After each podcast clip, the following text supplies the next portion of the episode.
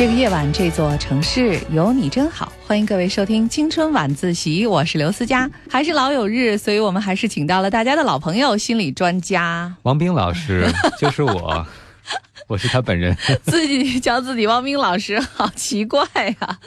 不过我觉得啊，这个汪冰老师这个名字是当之无愧的，很多朋友都如此之信任你。你怎么笑成这样？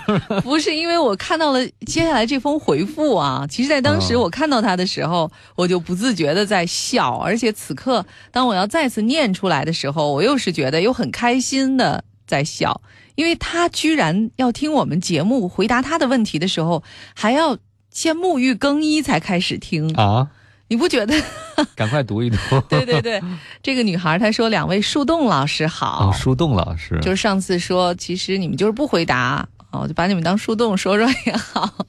他说我就是提那个总是用生病来测试关心这个问题的女生。早晨看见网上更新的节目，竟然是我的问题，吓了一跳，赶紧爬起来沐浴更衣才开始听。已经听了好几遍，还打算再反复听。一边听一边思考。思佳姐把我写的信读得好温柔啊。其实我一直觉得父母的相处模式有问题。虽然我的家庭在别人看来相当的美满幸福。不知道为什么，我始终觉得他们之间缺乏爱情。虽然不怎么吵架，但不亲密。母亲会向我诉说父亲的不体贴，但我知道他的处理方式也有问题。父亲对家庭很负责，但对我的爱表现形式是管束。我一直以为自己对感情的处理比母亲有进步，听了两位老师的解读才惊觉，其实我和母亲仍然如出一辙，只是略有隐藏。比如吃饭的例子，母亲就是会饿着等父亲，但又不说，只是幽怨地做出不高兴的样子。我很怕我的婚姻会和他们是同样的模式，虽然稳定，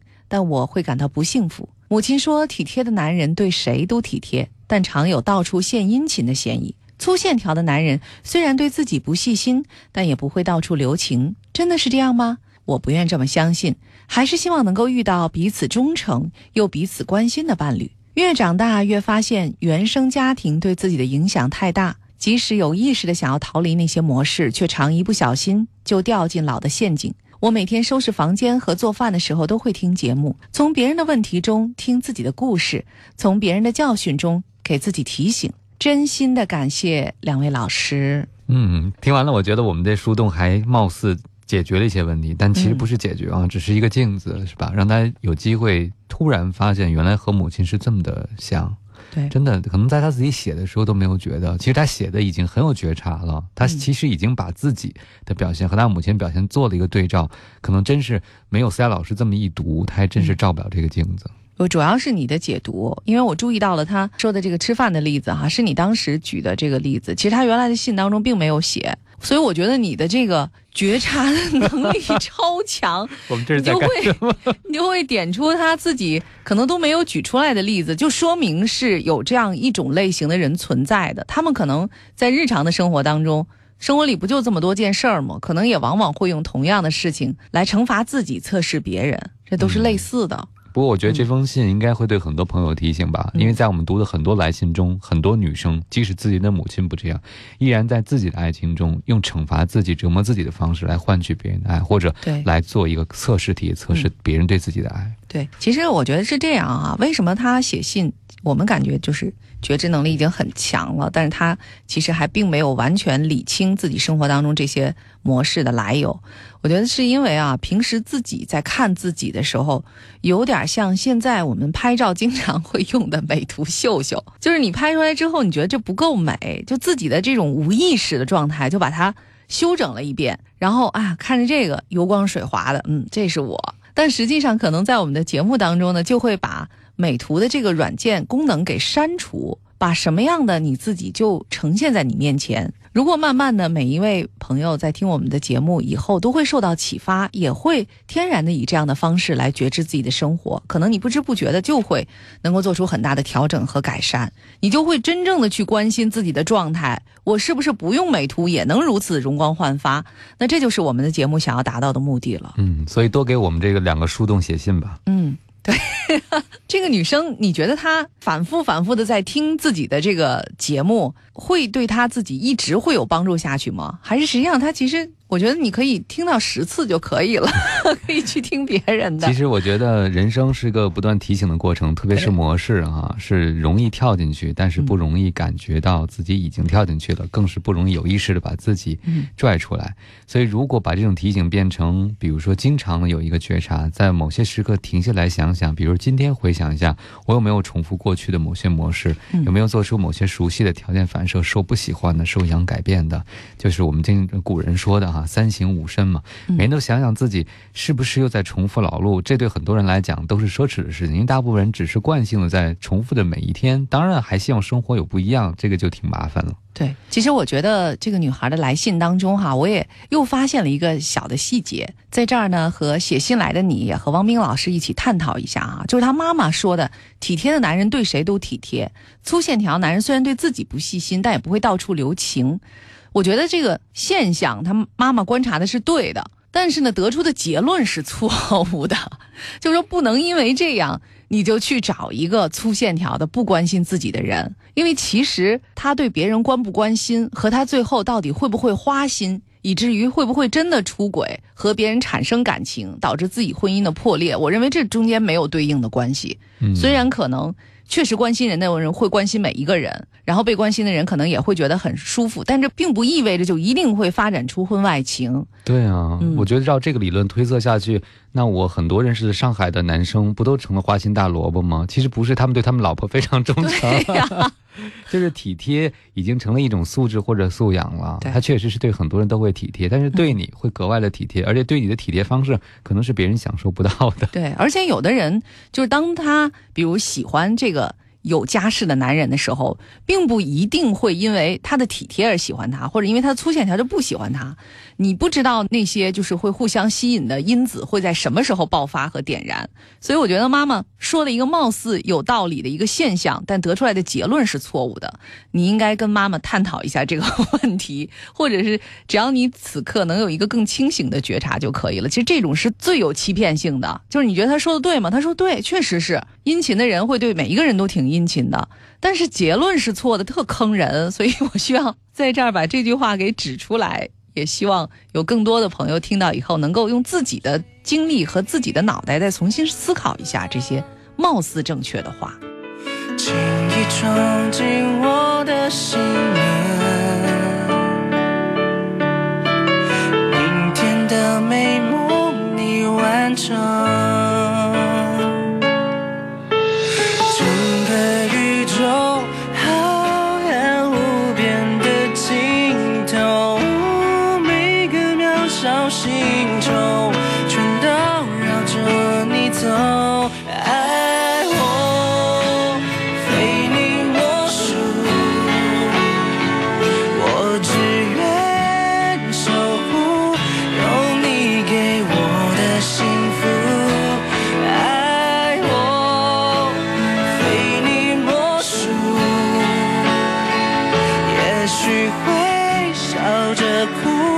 但那人是你所以不怕哭青春晚自习心理对谈啊，来看一个男孩的来信啊，来自山东济南的一个男生，他说：“两位老师，你们好，我是一个二十七岁的男生，高中二年级以来，陆续经历了一些不太愉快的事情，导致了现在一系列的心理和现实层面的问题。我没有上过大学，但却也因为种种原因浪费了四年时光，最后只拿到一个成考专科函授的学历。”二零一一年刚出来工作的时候，只能找到一份打字员的工作，每月八百块钱的工资。期间父母一直在闹离婚，我给他们起草过离婚协议书，跟他们去过民政局。有一次，我爹想动手打我妈，我拼尽全力才把他制服。那一次也报了警，但因为财产之类的考虑，最终他们没有离成。本来我就不太擅长交际，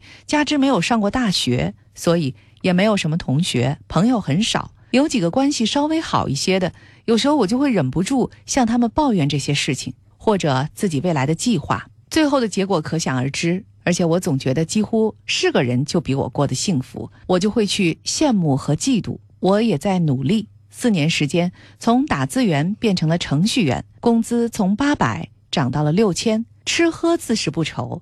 但想要买房买车却又遥遥无期了。我二十七岁了，到现在连一场恋爱都没有谈过。衡量一下，似乎现在自己还是没有条件去追求一个女生。最后总结一下，我想问的问题是：我该怎么学会不去抱怨？怎么重建交际圈以及自信心？以及是不是可以去追求一个女生呢？哎呀，程序员同学。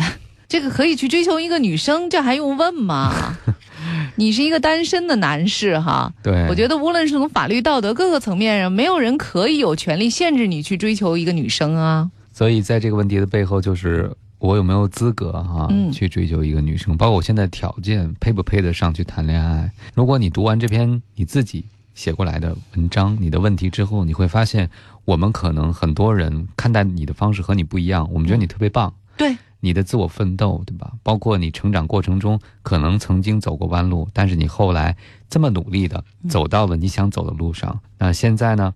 你对感情的看待实际上是非常认真和严肃的。我觉得，如果你不是想的这么慎重啊，想的这么的责任心这么强的话，你可能会觉得随时都可以开始一段恋情和感情，你完全也有机会。你是对未来生活想的太细了，包括你过去在家庭中你看到的你父母的夫妻关系的示范，是不是也会让你对亲密关系？有一些担心，或者有一些恐惧，有一些不知道该怎么去处理，这些东西在影响着你。但实际上，从我们读到的你，从你本质和本身来看，我觉得是特别棒的一个人。嗯，我也觉得是。呃，虽然六千块钱的工资不是说是特别高哈，但是我觉得从八百到六千这个中间的这个奋斗过程，简直都可以用传奇来形容。不是每一个挣八百块钱的人。都可以通过你这样的奋斗，能够实现自己丰衣足食啊，基本上可以自给自足的这样一个状态的。所以我觉得，首先你能自立于这个社会之上，就算是一个男子汉啊，这一点是没得说。而且你当时在父母离婚的过程当中啊，你还保护了妈妈，然后还让这件事情能够得以妥善的解决。虽然过去他们的婚姻关系之间的那种。这个不和谐以至于惨烈的程度，可能会给你投下阴影。但我觉得你在这个中间扮演的角色是很正面的，所以我觉得你是一个很了不起的一个小伙子，你肯定可以去追一个女生，这是没问题的。但是我现在想问你的是，你到底觉得自己哪里不够好？哈，我觉得你咱们觉得哪儿不够好的话呢，可以在不断的调整自己。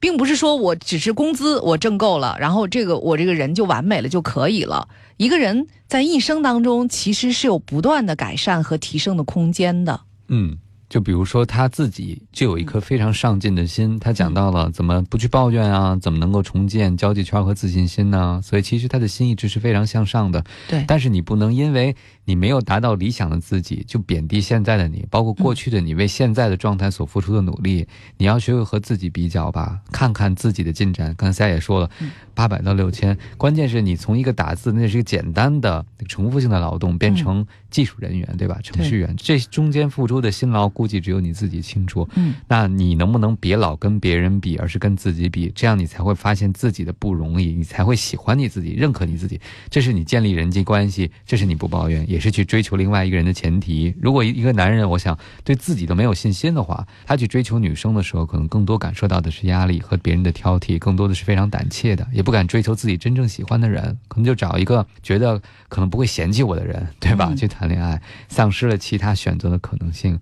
那一个是跟自己比，第二个呢，我觉得重建交际圈也是和你的自信心有关系的。如果一个人自信的话，才愿意和人交流。如果别人觉得，哎，我觉得别人都比我过得好，别人都比我幸运。别人都比我的运气好，这个时候我们肯定不愿意跟人交流，因为交流的时候我只会自惭形秽，是吧？更觉得自己过得是不好的。所以我想，可能一切还是取决于你能不能开始从现在，像我们刚才苦口婆心劝你半天了啊，从另外一个成功者的角度来看自己。对，如果真的是从一个成功者的角度，或者是说一个比较成熟的人的角度去回望你的人生的话，我并不赞同你所说的所谓。因为种种原因，浪费了四年时光，只拿到一个什么成考专科函授学历。如果你以学历的这样的这个效率去衡量的话，你觉得这个四年的时光可能是浪费了。但是实际上，如果从整个人生的这个角度去衡量的话，我认为只要你是一个积极的哈，向正面在这个努力的一个人，没有任何的时光是被浪费掉的。这四年的时间里，或许你没有拿到一个本科的学历、一个证书，但这四年的时间，你也许收获了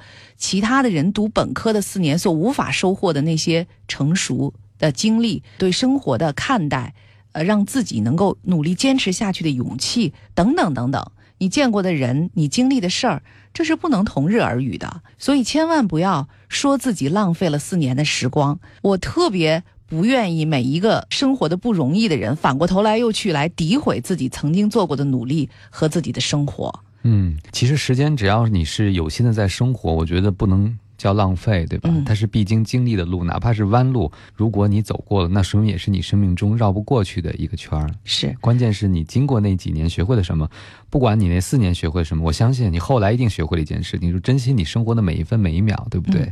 过好你生活的每一分每一秒。那现在呢，就是到今天了，我觉得你在限制你自己做很多的事情，感觉你已经比以前有力量了，但你内心呢还有一个笼子，就限制自己，你觉得这个也不该干，那个也不配干，这也没资格，那也没。资格，其实现在没有谁拦着你了。我觉得是有点，他是自己拦着自己。他把自己已经描述成了，就是我是失败的，我就配不上过更好的生活。到现在，我觉得可能就封我是不是有资格获得爱情？我自己依然都没有信心，也不清楚。其实对未来，我觉得应该永远怀有期待啊。当你。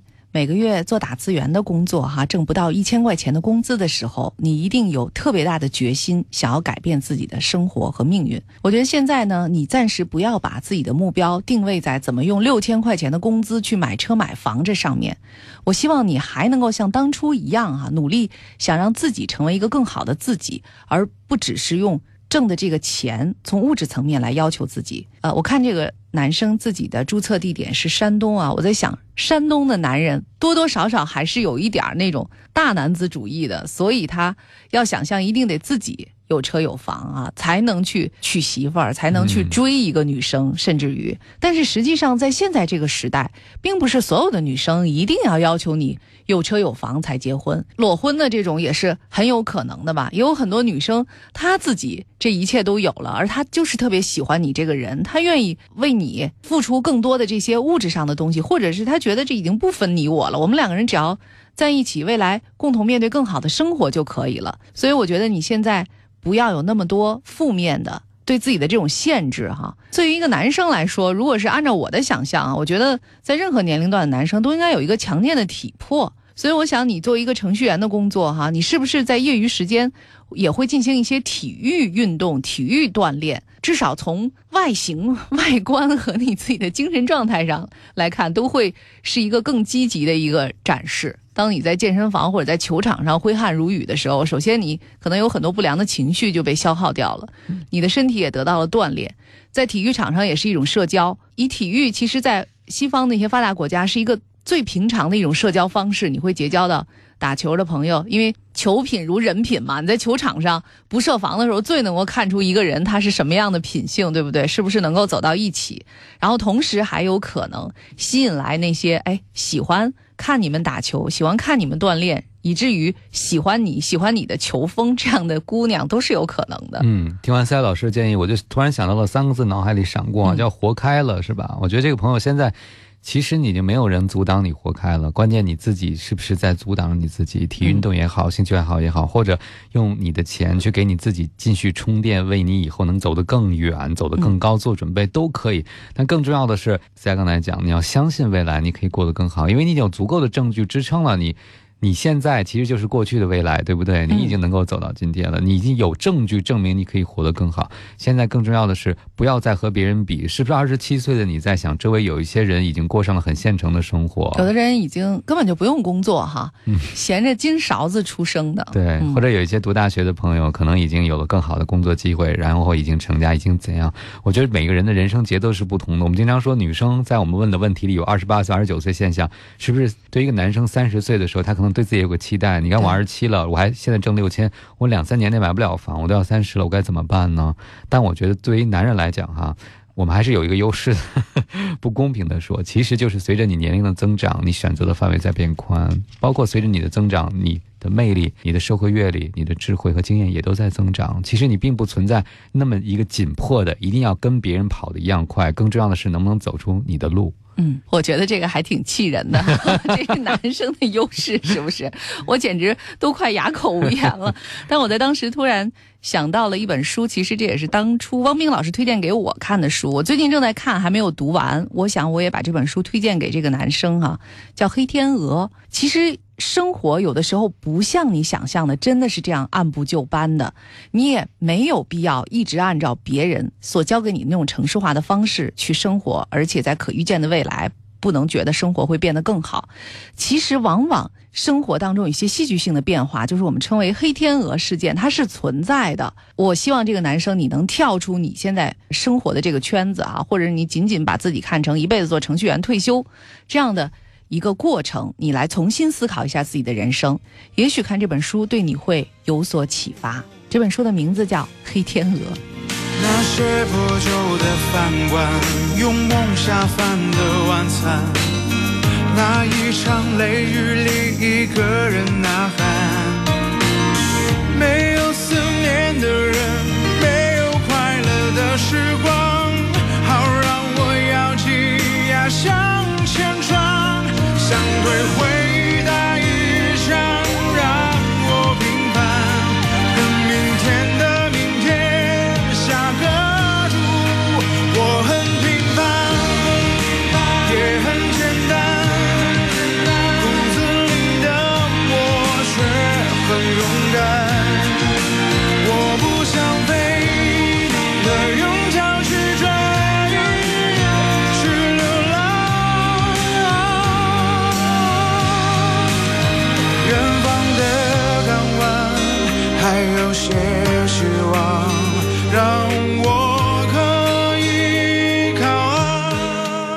晚自习心理对谈，来看今天的第三封来信啊，这是一位来自广东的女士写来的信。她说：“思佳、汪冰，你们好，最近挺烦的。我今年已经四十三岁了，和老公是大学同学，感情挺好的。老公一直比较照顾我，结婚二十一年，女儿九月份就要去上大学了。最近一年，我和先生都经历了升迁、换岗等一系列事情，我一直不是很适应。老公是公务员。”平调到基层管理，很快适应了。一年以后，也就是两个月前，又被上调到单位的另一职位。但是在这个职位上遇到了很大的压力，中间面临女儿高考、家公重病等一系列事件。最近两个月，我发现老公和他下基层时的一女下属互动频繁，微信、电话、短信基本每天都有。七夕的时候，他还给这个女下属发了微信的红包。关心他的身体和心情，很体贴。有些对话还删除了。括弧里是这样写的：我们两个手机都是互看的，因为身边多为共同的朋友，都不介意隐私。括弧完啊，接下来这个女士又说：我知道，因为新工作，老公经常需要向她请教业务。据说她也是很能干的女子。老公说他们只是聊得来，又能缓解工作压力，红颜知己而已，让我相信他。又总是宽慰我说。那个女生是官二代、富二代，她的先生也是公务员，年轻帅，兼职位也比我先生高，又能怎么样呢？我不喜欢这样的原因，又不知如何区分异性友情与暧昧、精神出轨。我没有异性朋友，而他女人缘一直不错，但互动如此多的还没有，我不知如何是好，期待你们的帮助啊！这又是一封其实让我们。很感动的信啊，我觉得尤其是让我很感动，因为又是一个比我们年长的一位女士，而且女儿都那么大了，来请求我们的建议，我是有一点惶恐的。我不知道汪冰怎么看。我首先特别感谢她能信任我们。对，嗯，这个人生有些经验是无法跨越的，所以我总觉得我对比我年长的人。是心存说严重点是敬畏，至少是非常尊重的。因为我觉得有些事儿你没经历过，你就是没有发言权。幸亏他没有向对没有向我们请教育儿经验，是不是？对，只有经历了才会知道。但是您既然这么信任我们，既然写信给我们这两个树洞，我想我们也得有点反馈，是不是？对。我首先就在想，您最后说的那倒数两句话，就是您没有异性朋友，而他女人缘一直不错哈，就是您的。情感主要的寄托或者全部寄托，可能更多的是在家庭中，是在先生身上。但先生看来属于一个社交型的人，他实际上是有自己的朋友圈。这个朋友圈中可能还不乏异性的知己。嗯所以在这样的过程中，两个人会觉得天然不公平的。我发现我周围有些朋友哈、一个人特爱社交，另外一个人经常被冷落在家，另外一个人不喜欢社交。嗯如果这个在家里的人找不到自己的兴趣爱好和支撑点的话，他就会觉得自己很被忽视，因为他在家里就在想，你出去很玩的很开心，可我在家里很落寞呀、你又不来陪我，那说明我不够重要啊。想一想就越想越多。有时候我也在想哈、当我们在生活中没有对称和对方有对称的这种找到快乐的能力的时候，对方的这种行为就特容易让我们心里是非常非常纠结甚至失控的。嗯，我其实读了这封信以后，我觉得这个其实不是什么特别严重的问题啊，但是同时呢，我又觉得可能是呃一个比较典型的和有代表性的问题，就是人到中年嘛，其实两个人应该说在事业和生活上都是比较如意的啊，女儿也都长大成人了，可能又相对进入了人生一段比较宽松的这个时光当中。其实往好了想是这样，多开心的一件事儿啊！你已长大，而我还未老，就是女儿其实现在已经能够自己去相对独立的生活了，而你们两个人还能够享受自己的二人世界的生活。但偏偏就在这个时候，我觉得男人和女人的心理还是有差异的。男人四十三岁啊，那是正当年啊，一朵花恨不得是将开未开啊。谢谢啊，而女人呢，呃，女人往往四十多岁的时候，心里可能会有一些惶恐吧，就是有点像那种类似于二十九岁综合症的时候啊，那会儿是担心自己没有嫁掉，而四十岁的时候是担心自己已经没有魅力了，甚至都觉得在这个时候自己都不算女人了。有的时候会觉得啊，当前面的那些十年二十年，可能把过多的精力投入在自己的家庭当中的时候，你就没有去注意外面的世界是什么样的，甚至当你和外边的世界的其他的人有交流的时候，你从来没有把自己当成一个有魅力的一个女人那样去展示，你可能只是认为我是一个妻子，我是一位母亲啊，我可能在单位是一个相关职位的一个领导等等等等。所以当这个时候你发现哦，我的先生居然还和其他的女生互动频繁，而我其实我一直以来就没有这样的。关系也没有这样的朋友的时候，可能难免会觉得心里是不平衡的。但我觉得这个时间特别好，你给我们来信的这个由头也特别好。我觉得这个四十三岁的时候，其实也正好是您可以重新发现自己、定位自己的生活、经营自己后面的那些五十三、六十三。我觉得这都依然是女人可以很有魅力的这个时间。很高兴你在四十三岁的时候就发现了，可能你在生活当中还有很多很多的需要，只不过在之前被你对家庭的这个义务给压抑了。嗯嗯，呃，我说一句不该说的话哈、就是我经常劝我周围的朋友，听你们抱怨什么，就知道你们有多幸福。嗯这个朋友哈、他在抱怨什么呢？嗯其实站在男生的角度，就是抱怨他的先生在和一个女下属互动是比较频繁的，但是他和他先生之间信任达到什么程度，是可以互相看手机的。可是都有删的呀。嗯，对不起啊，我在这儿提醒然。后他们结婚已经二十一年了，嗯然后孩子九月份要上大学了，然后两个人都经历了升迁，对不对？嗯其实生活的方方面面，我觉得在很多人眼里是值得艳羡的。虽然出现了一些波折，在您看来哈、可能是觉得心里是非常非常心烦的，但是从外人的看，您的生活已经有很多幸运的部分了。嗯我的一个理解哈、就是有很多部分已经是值得很多人艳羡的了。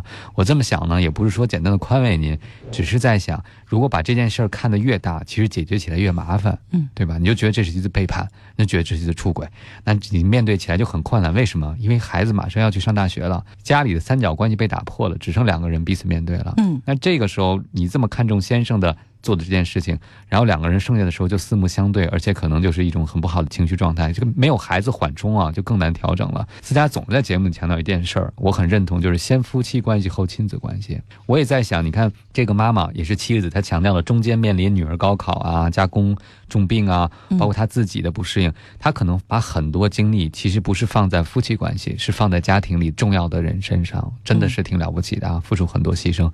所以当他觉得自己背负受敌的时候，突然发现，哎，怎么我的战友在跟别人聊天说话呢？是吧？他是不是有一种格外的被背叛的感觉？格外的就会觉得自己，哎，牺牲这么多，怎么就？换来的是这样一个结果。我也在想啊，你对先生一些行为的理解有可能是正确的，有可能是很接近事实的，但是这样的一种心态会不会影响到你和他的互动？包括在谈这件事情的时候，你会不会把之前的这些情绪都给我夹杂进去？呃，我不太懂啊。其实，我说我不太懂的时候，我忽然觉得很无力。我觉得，如果说先生和他的这个女下属确实是关系比较好啊，比其他的人更好一些，这有什么特别大的问题吗？我觉得可能就是他觉得哈这件事儿他没有经历过，因为他不知道什么叫暧昧，什么叫异性友情嘛。在这次他发现了以后呢，他会觉得有点担心，他会觉得这次是不是和以往都不一样？原因我觉得可能还有一点哈，我冒昧的揣测一下，就是你的先生经历了一个很大的压力，而他现在认识的这个女生是能帮他的人，嗯，而你可能是在这个问题上帮不上那么多忙的人，就是你先生和他讨论的问题，恰恰是没有办法跟你讨论的问题，你好像成为他们两个之间的局外人，嗯。如果说在这封信里头哈，我发现有几个点值得关注的话哈，其实其中有一点就是刚才汪冰老师也谈到的，你们两个人手机都是互看的，因为身边有很多共同的朋友，我相信，因为你们都是大学同学嘛，而且大学以后立刻就结婚了哈，可能有很多朋友都是共同的，就是也不介意隐私，但我恰恰觉得这一点其实不太正常，我觉得夫妻之间还是应该有点隐私的吧。就有些时候，并不是说有些什么不可告人的东西，而是说人都是一个独立的个体。即使是结婚了，也不是说你们两个人成为连体婴儿了，或者是彼此所有的一切都互相占有了，不能允许有任何的这个地方还是属于一种托管的状态，没有任何的地方是不在自己的掌控之下。我觉得这似乎不是一种真正特别健康的一个婚姻关系。两个人应该是独立的。而且呢，在精神上应该也允许对方有一部分自己的这个精神世界和空间的，这样我觉得会会更好一些吧。就你们非要互互相看手机吗？就是这可能不是一种检查啊，只是一种亲昵在你们之间。但我依然是觉得，那每个人按照一个正常的这个心理逻辑，应该有的隐私空间存放在哪儿呢？就你人需要有这个的，我得问问王明老师，人是不是需要有一些隐私的？即使是 夫妻之间，我觉得其实夫妻之间的游戏规则是非常重要的。这个重要程度在于你们俩是不是都愿意接受和遵守。我在想哈，当你不介意有隐私的时候，原因很简单，因为你确实没有什么可能需要去保有的私人空间。但是对你的先生来讲，他是不是需要私人空间？他可能如果哈你不看他手机的话，他是不需要删的。嗯。因为那本来就是他私人空间，现在因为你看嘛，他怎么保有私人空间？只能通过删的方式保有私人空间。这你可能就会问我了，说那他有什么事儿？既然他跟他没什么，为什么不能跟我说？我是这么理解这件事情的哈。人有很多冲动和情愫，可能未必到达所谓您说的出轨的程度。呃，这点我在这插一句话，我还真的觉得你先生可能跟他没什么，就是一定没有到就是什么什么出轨那个程度哈。这个这点我也倾向于相信，而且我觉得您也别无选择，您只能。能相信他，然后请王明老师接着说。这只是比如说他工作遇到压力，有一个人可以理解，甚至可以帮助他，可能说了一些贴己的话、知心的话，或者偶尔有一些发一些小图标等等。嗯，那并不说明什么问题，只是那个情境下人的一个自然的情绪的流露。我更愿意用情绪而不是情感啊，情绪的一个流露。但是他会觉得，如果要是你看到，你可能会不开心，那何必招惹这个麻烦呢？我可能会把它删掉。我觉得思佳刚才提示了很重要的一点，就是。你和你老公之间，你一直希望是达到一个什么信任关系？就是你们不分彼此的，但是不分彼此在生活中是不是真的能够做到呢？而且我觉得真的不分彼此吧，是让两性关系之间丧失吸引力的一个开始。就是你这个人在我面前完全是透明的，或者他一览无余，那我肯定对他就不感兴趣了，是不是？当每一个人有自己一个个人空间的时候，可能在这个空间里会焕发出你的生命力，他会给你滋养。你也会有让别人看起来很神秘的一个想象的空间啊！我觉得这在夫妻之间其实也是需要的吧。当你这个人都把一切给别人的时候，你什么他都知道了，你能做什么，你能说什么，你能想到什么，他都很清楚了。他已经对你了如指掌的时候，那他每天过日子就是一种重复。对啊，就是我每时每刻我都可以离开你，但我依然愿意留下来陪你。我觉得这可能是一种更让人觉得有价值的一种陪伴吧。当然这听着也有点不靠谱，并不是真的想每时每刻都离开，只是说我其实也有这样的能力。对，就是常说那句话嘛，大家说和你在一起的生活很美好，但是如果你真的。不和我在一起了，我也能让我自己生活的很美好。这是只是和你是两个人的美好，我自己过是一个人的美好。我刚才说，我觉得这个信当中有三点哈，我认为是可能有一点问题的。一个就是说，你们两个人手机互看，我提出的建议是，能不能保有一些私人的空间哈？我觉得这不光是你先生的需要，其实您也是需要的。当您发现了这个空间是对你多么有好处以后，另外呢，还有一个就是。先生的这个解释，我觉得确实是有点问题的。就是先生是不是在解释这个问题的时候，这个情商啊？我觉得这个话搁谁谁听了也得有点不高兴，至少是，比如说什么“红颜知己”这个词本身就是用词不当，这属于我觉得是用词不当。他们俩可能不是红颜知己啊，就是只不过是说异性的朋友。这个，另外呢，一个是就是说啊，宽慰您说啊，这人家是官二代、富二代啊，人先生。公务员年轻又帅，职位也比我高，那潜台词就什么呢？像我这样的人，我只能配得上你，对不对？我根本配不上人家。你说这个让老婆听了能高兴吗？这先生是怎么回事？这情商是一阵高一阵低的。所以我觉得哈，咱们再反过头来去说，我认为刚才汪冰老师所说的那一大堆话，加上我说的那一大堆话，其实反过来也是可以解释他为什么会这么说。其实可能在很长的一段时间里，你们两个人之间就是家庭里的爸爸妈妈。先生呢是不在意自己在你面前到底是不是一个丈夫的角色，他也认为你可能不会在意您的这个妻子的角色。你们两个人在一起，只是说只要维持这个家庭的稳固，你们是家庭的两个顶梁柱就可以了。所以他用各种各样的话，他认为无所不用其极都没问题，只要是能向你证明咱俩是稳固的，人家看不上我，你放心吧。但实际上给我们写信来这位女士，我们也知道她可能也是。呃，在单位工作的也是不错的哈，也升迁了，在人到中年的时候，而且当年也是受过高等教育的，在大学里头跟老公谈恋爱，就她其实是也是很有自尊心的。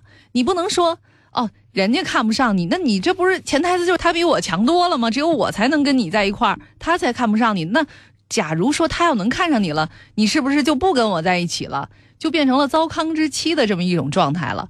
哎呀，我就会特别希望我们的这个节目，我知道其实是有很多男士在听的，只不过他们较少写信来求助啊。我希望你们真的能够走走心哈，这个这个女人无论成为你的老婆多少年，她也是一个女人，她是希望能够听到先生的赞美的。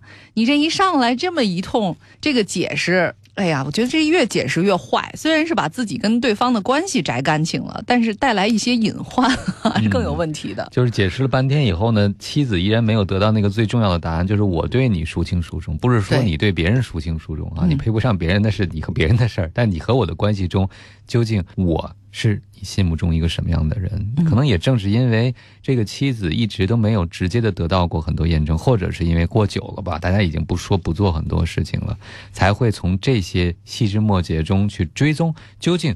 对方对自己是一个什么看法？对方和别人是什么关系？其实他和别人什么关系并不是最重要的，重要的是婚内的两个人，你们现在是什么关系？你们希望自己的关系走向是怎样的？我也是觉得不建议这个妻子呢一直去追究这件事，因为我发现追究的结果可能会让两个人的裂隙增大。反而就不愿意说话，因为孩子不见了，更没有共同话题。两个人一吵架，那就是从早到晚脸都是黑的，是不是？要有孩子，还个缓冲期。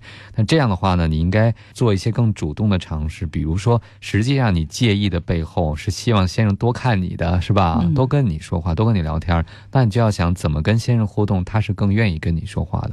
我不知道你们是不是二十多年之后的对话只剩下家长里短了，比如说女儿上学的问题，比如家里老人的身体的问题，你们还会谈情说。爱吗？回到这个夫妻或者男友和女友的那种状态，对不对？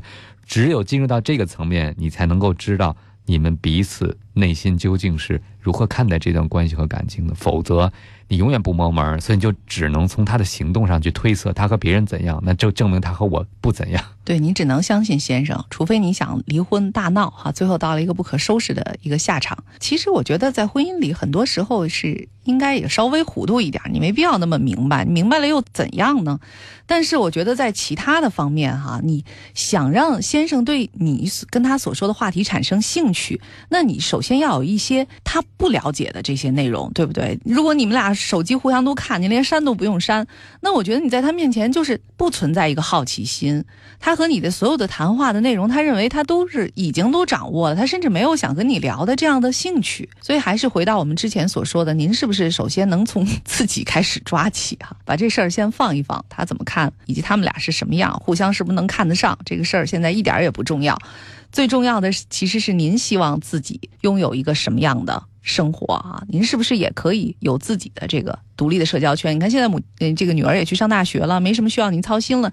您作为一个女人，您的生活当中有什么样的爱好？你希望自己成为什么样的人？如何安排自己的业余生活？能够交到什么样的朋友？等等等等。我觉得可能从这个时候开始啊，会让先生觉得很很惊讶或者刮目相看哦，没想到我老婆。还有这样一面，有这么一手，我觉得，可能这个是你们尝试一种新的关系和一种新的交流互动的开始吧。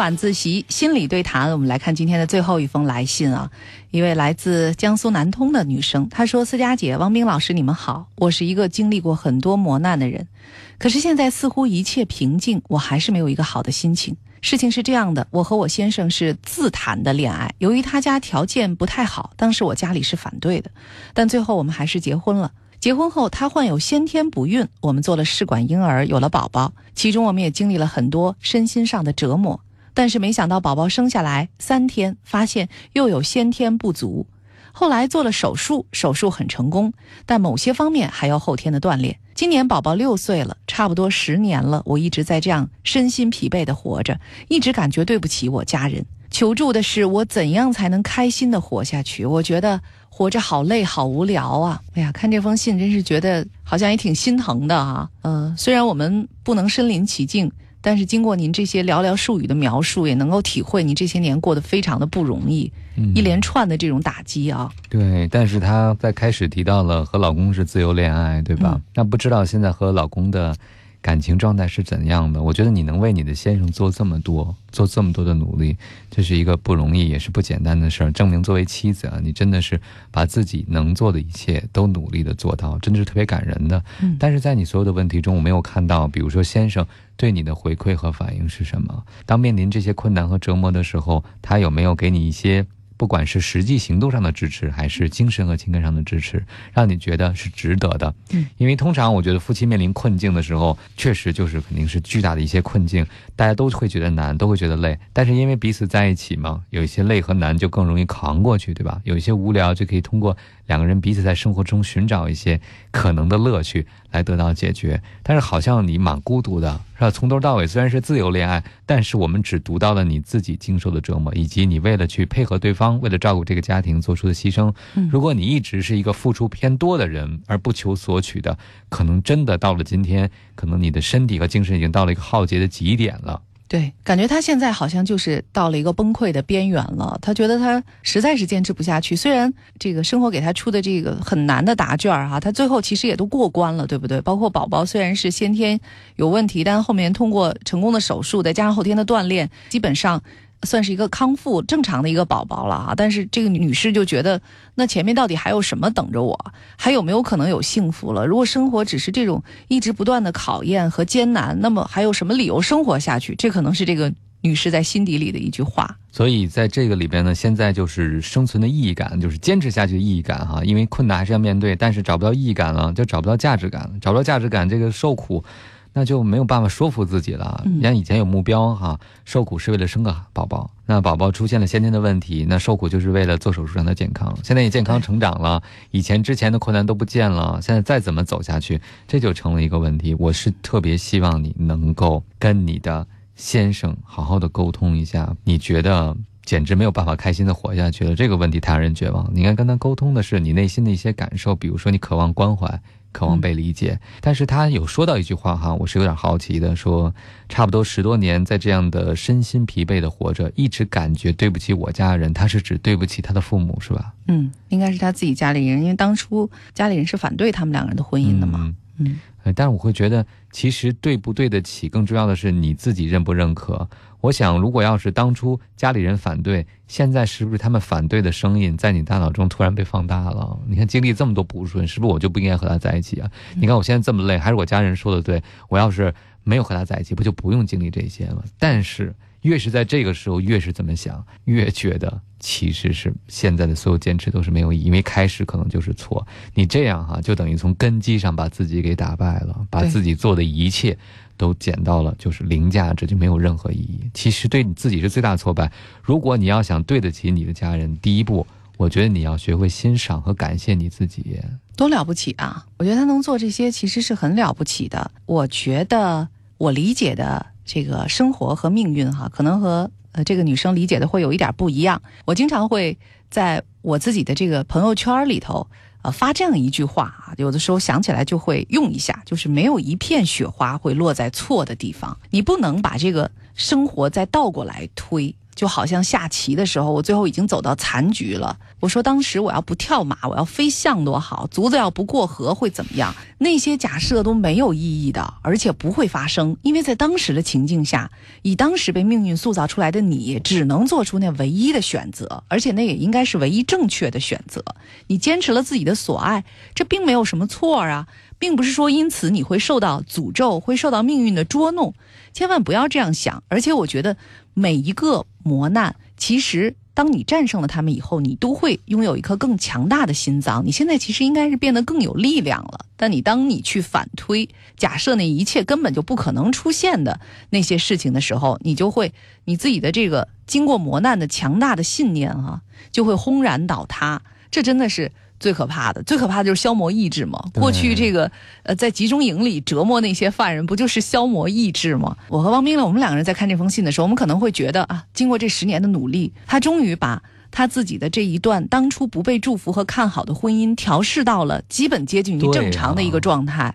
我觉得你很了不起啊！你十年完成了一个非常浩大的一个工程，你至少应该对得起自己这十年的时光、十年的努力，对不对？我觉得你除了要给自己很多的赞美之外，你还应该接下来再为自己往下活。其实我觉得你已经为自己生活当中那些重要的人已经做了很多很多了，你并没有做任何对不起别人的事儿。对不对？至少你主观并没有为了对不起谁，或者是去欺诈谁、敲诈谁、讹诈谁，这都没有。我觉得你可以问问你自己，当你忙碌了这十年之后啊，你到底心里还有什么没有实现的这个梦想？你想成为怎样的人？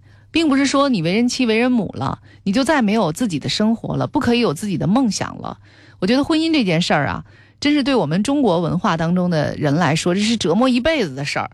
从二十几岁开始，小时候是不让谈哈、所以恋爱折磨着我们。你喜欢一个人却不能表达，后面呢就是大学一毕业之后，马上就要在各种压力之下，我需要马上找到一个靠谱的人结婚。结婚以后呢，又是面临着房子啊、升迁呀、孩子啊，然后之后呢又是婆媳关系等等等等。我觉得其实这个时候，当你终于可以喘一口气的时候，你想没想过自己究竟想要成为一个什么样的自己？我觉得这个时候你是可以为自己而活的一段时间了。嗯，我想首先呢是学会感谢自己，第二个呢也似乎应该感谢一下生活吧。嗯，多少人可能有您类似的经历，但是没有办法扭转乾坤，可能在第一步就已经失败了。您这个已经是经过了这么多，居然能能够让生活如偿所愿。虽然是辛苦吧，但有多少人付出的辛苦也没有如偿所愿？我觉得这是应该看到的，你生活中发生了积极的改变。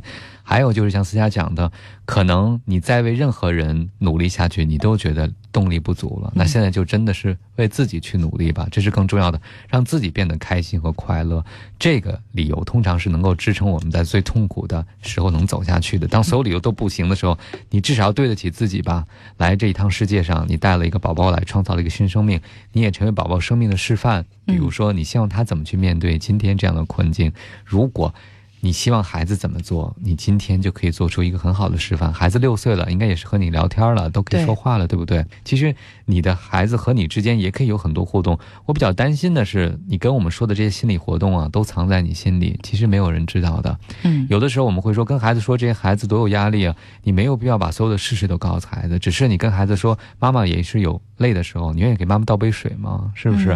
就这样交流可以让。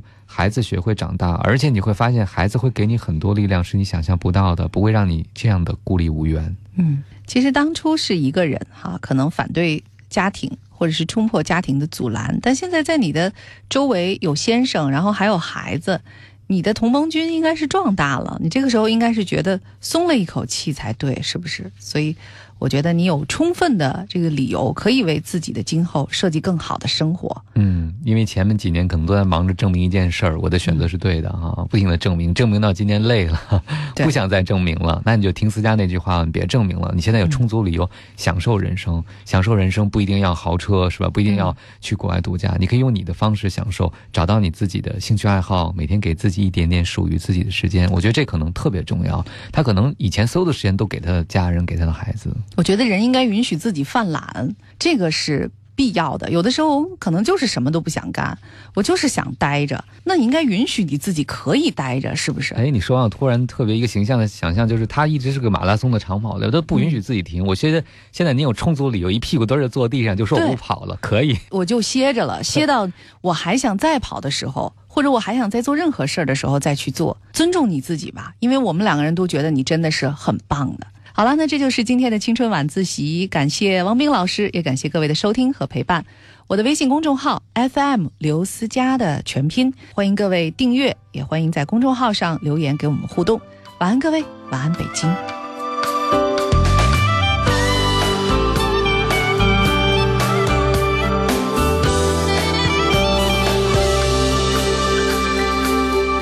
每一天，我睁开眼睛，窗外的天气。都会问自己，我我最关心的你会在哪里？是不是也睡醒？有没有好心情？每一次我沮丧不已，心中复杂的情绪，你总能分析我。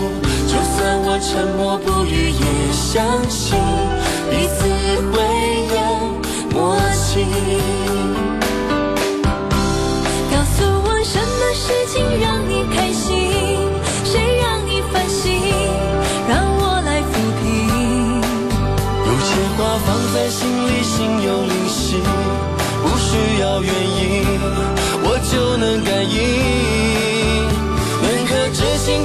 一起开心，不在乎主题，感觉永远历久弥新。我明白，全世界只有你最。珍惜我的快乐伤心。